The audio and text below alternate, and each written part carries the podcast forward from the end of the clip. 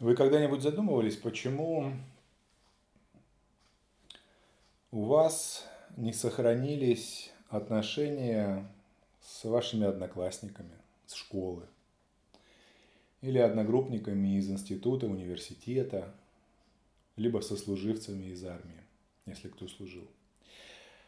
Особенно, когда ты начинаешь заниматься бизнесом, очень многие люди, которых ты считал своими друзьями, они просто отваливаются –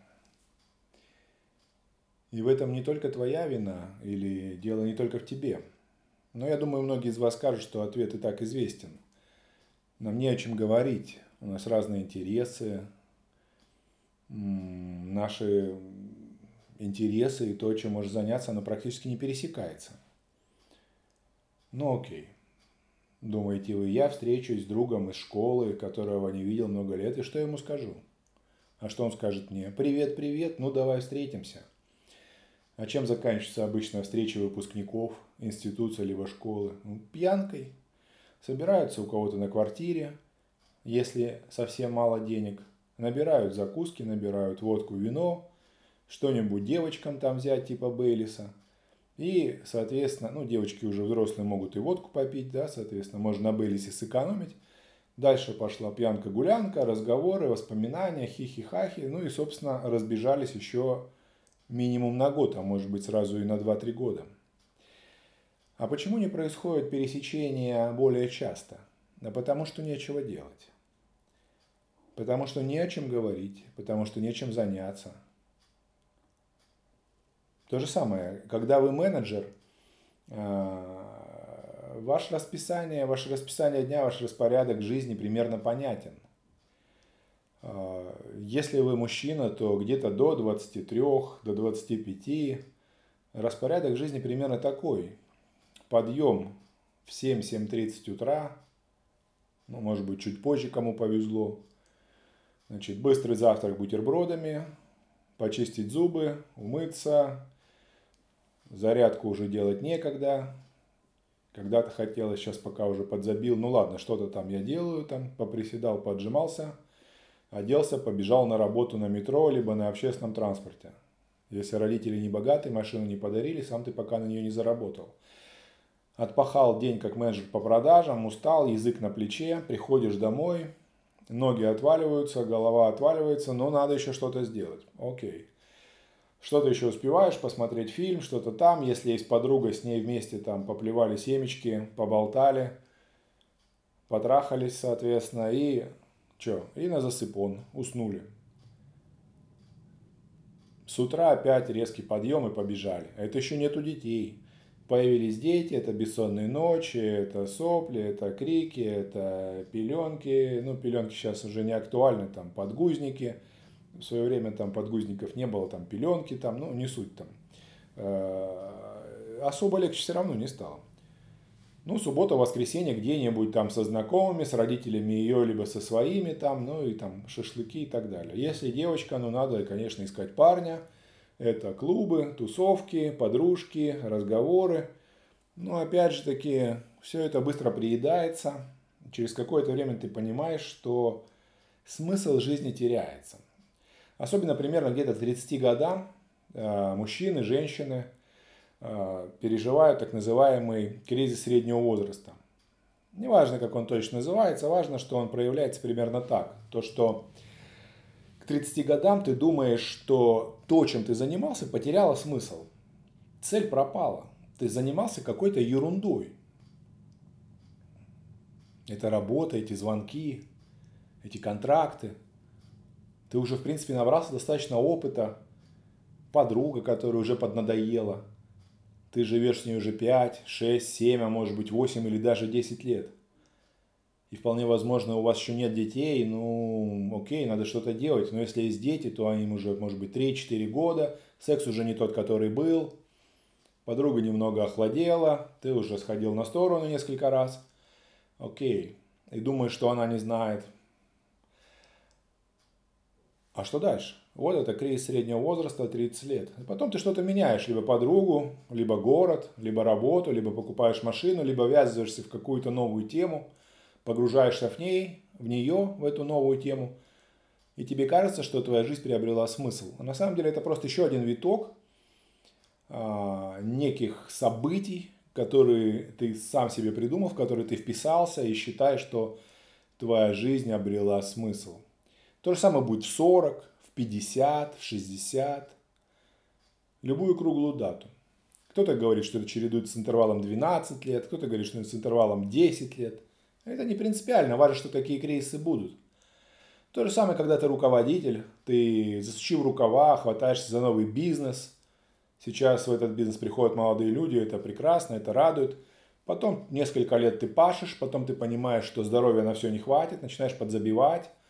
У тебя помимо жены появляется любовница, а еще может быть и дети от нее, и все это требует расходов – и ты понимаешь, что ты просто регулярно пашешь и уже не видишь фактически удовольствия не только от работы, но и от жизни, э, от семьи и так далее. А что делать? А почему вообще так происходит? Я говорю не, не обо всех. Я не утверждаю, что у всех такая ситуация. Но я больше чем уверен, что у подавляющего большинства того, кто это слушает, ситуация либо была такой, либо будет такой. И если кто-то думает, что он этого избежит, это отлично, я только буду рад. Но как этого избежать? И тут у меня вопрос. А, собственно, а почему так происходит? А почему мы теряем школьных друзей, теряем институтских друзей? Почему нам надоедают наши женщины, а женщинам надоедают мужчины? Почему нам надоедает работа? Почему нам надоедает делать то, что нам когда-то нравилось? И вот глубоко задумавшись, я предположил, что это связано с тем, что мы повзрослели. Да-да, именно повзрослели. Посмотрите, как ведут себя дети. Они радуются всему.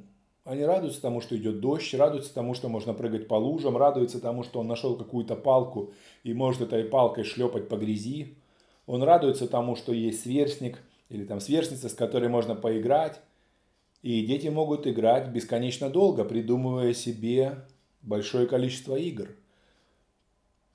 И не только сейчас, когда есть большое число игрушек, которые можно подарить, хеликоптеры, там всякие квадрокоптеры, радиоуправляемые машинки, маленькие индейцы.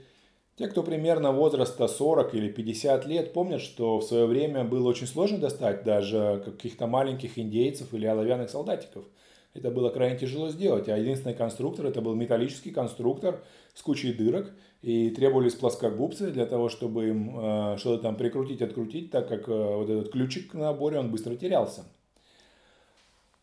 Дети, даже не имея игрушек, придумывают себе огромное количество игр. Как в анекдоте, когда мальчик говорит, «Э, наша семья была настолько бедной, что если бы я был девочкой, мне бы не с чем было играть. Но именно когда мы взрослеем, мы перестаем так видеть мир. А все почему? А все потому, что нам кажется, что взрослые люди уже все знают. Наш мозг прячет от нас окружающий мир. Когда мы едим, например, котлетку с пюрешкой, на самом деле мы не чувствуем этого вкуса, такого, как это было в детстве. Потому что наш мозг спрятал от нас этот вкус. Он просто говорит нам, ты ешь котлету с пюрешкой, но мы не пытаемся насладиться этим – или, например, если ты хочешь съездить куда-то за границу, ты рассуждаешь так, ну, в принципе, я там уже был, в этом Париже, что я там увижу, это Эйфелеву башню, но я уже на ней был, что там интересного? Ну, опять мы походим, смысла в этом нет. Или да, опять это море, пришел, развалился, вот ты лежишь на пляже, это хорошо для детей, они что-то там бегают, э, кричат, визжат, рядом твоя жена, но тебя это не особо радует, потому что твой мозг спрятал от тебя это. Ты не находишься в текущем моменте, ты не получаешь наслаждение, удовольствие от того, что происходит, потому что твой мозг сказал тебе, «А, чувак, ты лежишь на пляже, и на тебя светит солнце, а окружающие люди просто ходят. Ты не кайфуешь от того, что это происходит. Как это объяснить по-другому? А, это как если бы ты играл, это как если бы в твоей жизни с возрастом разрешение игры падало. То есть, когда ты маленький, у тебя разрешение игры, в которую ты играешь, 4К. По-моему, это сейчас самая передовая технология из той, которую можно купить. 4К, то есть это максимальная детализация, там, там какой-нибудь Dolby Surround звук, там все супер, с пяти сторон еще кресло трясется, там ты полностью в реалии происходящего, и тебя э, восторгает даже такие простые вещи, как э, пробежаться голыми ногами по, э, не знаю, там, по, по кромке моря, по песку. Э, или покопаться руками в, не знаю, там, в грязи, там, или, не знаю, сорвать с дерева лист. Или там понюхать, как пахнет цветок. А потом с возрастом разрешение уменьшается – и где-то так годам к 40, ну пускай так, годам к 30 у тебя уже разрешение там 1084, да, там э, по одной стороне, там, потом у тебя 720, потом 640, потом 480. И вот так где-то годам к 50 у тебя уже все вокруг чисто из пикселей. То есть ты понимаешь, но ты уже не чувствуешь людей, которые тебя окружают, ты уже не чувствуешь э, мир, ты уже не чувствуешь ароматы, не потому что ты перестал их чувствовать, а потому что твой мозг говорит, чувак, ты это уже смотрел сотни тысяч раз. Это просто человек, это просто лист, это просто вода. Тут нечему восторгаться, нечего кайфовать, нечему радоваться. И поэтому твой мозг спрятал от тебя окружающий мир, сделав картинку просто пиксельной ты не можешь наслаждаться этой пиксельной картинкой.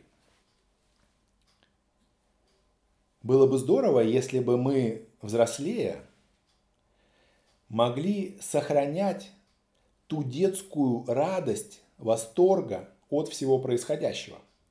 Но тут включаются комплексы – Модели поведения, которые нам насадило общество, социум, СМИ, телевизор, окружение, наши друзья, подруги и так далее. На работе, босс, которые говорят, так не надо, ты будешь смешон, так не делай, это глупо. Ну согласитесь, глупо, если вы э, на работе, например, будете получать э, шикарный восторг от того, что вы занимаетесь активными продажами. Это, конечно, будет прекрасно с моей точки зрения. Но окружающие скажут, ты что, больной? Это просто работа. Почему ты так радуешься от того, что ты звонишь кому-то из клиентов? Твой шеф скажет, что ты так радуешься? У нас есть скрипт, ты должен фигачить по скрипту. Или если ты руководитель, тебя поправит вышестоящий руководитель. В этом мире, не только в нашей стране, но и в других странах, не любят радостных людей, особенно в нашей стране. Когда ты очень радостный, все окружающие начинают тебе завидовать и тебя гнобить, потому что ты слишком радостный. В нашей стране особенно принято быть жалующимся на жизнь.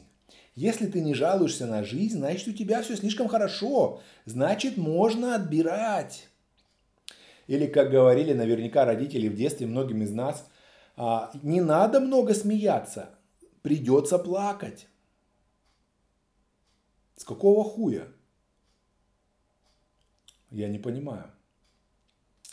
И вот эти комплексы зажимают в нас нашего внутреннего ребенка, который может радоваться.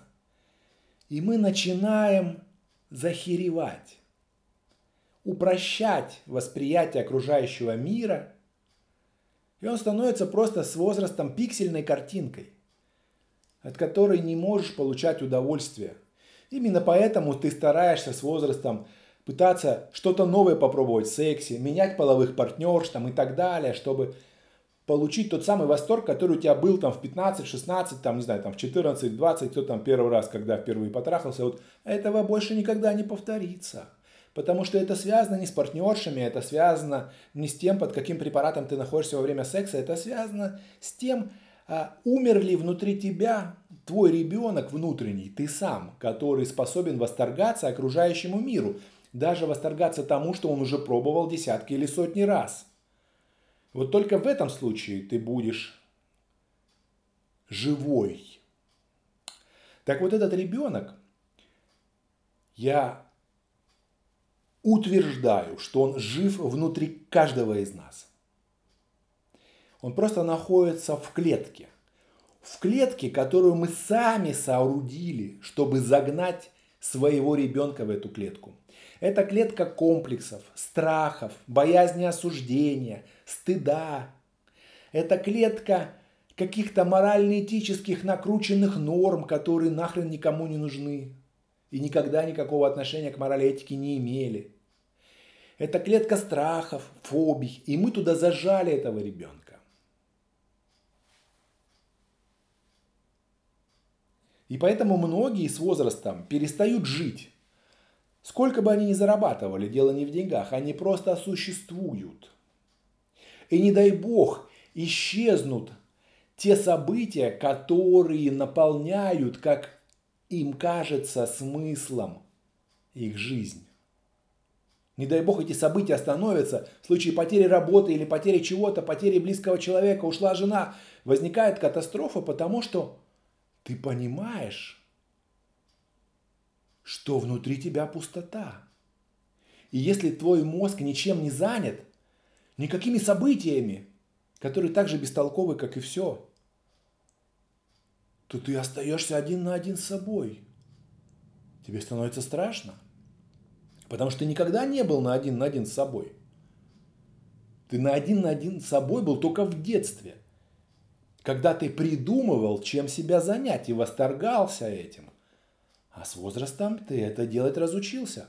И поэтому, взрослея, ты увлекаешься теми событиями, теми э, движухами, которые тебя окружают, которые ты сам придумываешь или которые тебе навешивают. Каждая из этих движух бессмысленна, потому что если они отвалятся – тебе покажется, что ты потерял смысл жизни. Многие думают, что смысл их жизни в том, чтобы воспитывать детей. Нет. Смысл жизни в том, чтобы посвятить свою работу людям. Нет. Смысл жизни в том, чтобы сделать кучу благотворительных проектов. Нет. Это все движухи, которые ты сам себе придумал.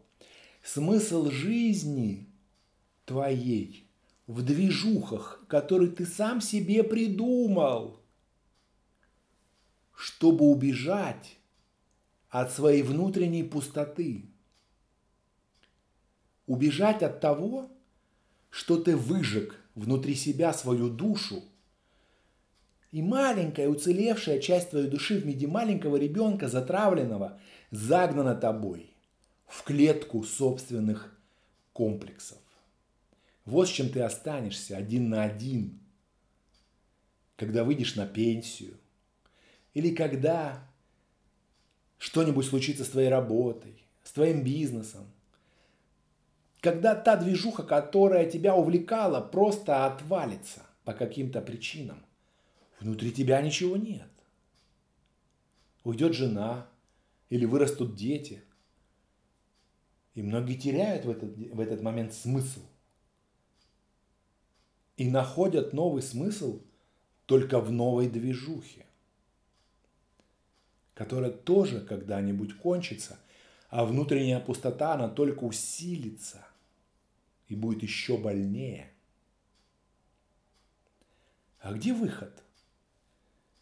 А выход в том, чтобы освободить своего внутреннего ребенка – чтобы научиться радоваться происходящему здесь и сейчас.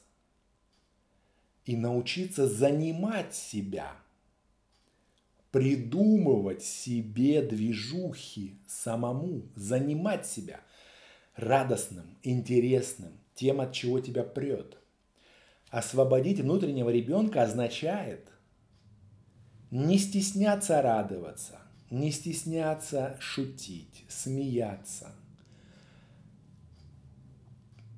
кайфовать от происходящего и придумывать, чем себя занять в каждый конкретный момент времени. Не для того, чтобы убежать от себя, а для того, чтобы вдохнуть эту жизнь полной грудью – научиться набивать татуировки и набить себе тату. Не просто пойти в салон. Это может сделать любой дурак. Попробуй сам научиться, разобраться, натренироваться и набить себе татуху. Вот это класс. Прыгнуть с парашютом, написать книгу. Окей. Или, например, купить очередную тачку. А может быть, куда-то поехать путешествовать, просто ткнув пальцем на карте. А может быть просто занять себя тем, что взять зубную щетку и просто выдроить пол на кухне. Именно маленькой зубной щеткой, потому что в этом случае ты начнешь понимать, какой удивительный мир находится в щелях между плитками пола твоей кухни, который ты никогда так близко не рассматривал. Потому что, когда мы сделаем последний вдох, Ничего из этого мы уже сделать не сможем. Возможно, никогда. Жить надо именно сейчас, сегодня. Не одним днем, но каждый день. Каждый. Поэтому освободите своего внутреннего ребенка. Не бойтесь радоваться, делать безумство – перестаньте комплексовать. Многие успешные люди, если вы на них посмотрите, они часто очень легки на подъем, легки в решениях. Это не говорит, что они дурачки и принимают решения, не подумав. Ваш опыт никуда не денется, но только ваш опыт должен быть направлен не на то, чтобы задавить своего внутреннего ребенка и посадить его в еще более строгую темницу на ошейник-строгач. А в том, чтобы позволить этому ребенку легче добиваться того, что он хочет. Многие богатые, по-настоящему богатые и успешные люди – это не просто маленькие вонючие поганцы, которые чахнут над своим золотом, как в сказках. Нет. Это достаточно легкие на подъем люди, которые легко расстаются с деньгами,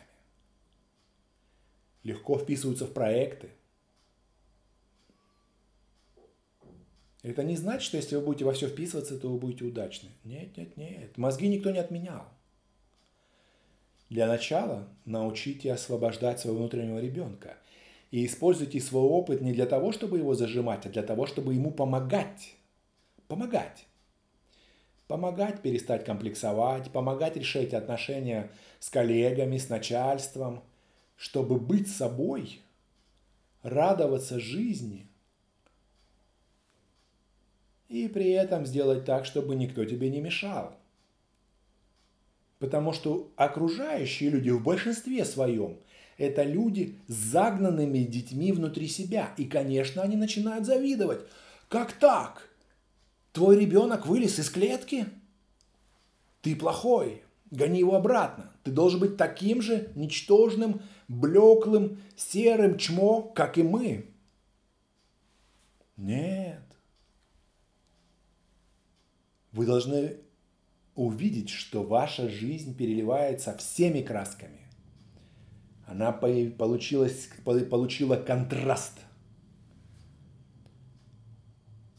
В этот момент иногда кажется, что даже воздух приобрел запах, а обычная вода стала невероятно вкусной. Может быть, это то, что Будда называл пробуждением? Но мы это никогда не узнаем. Удачи!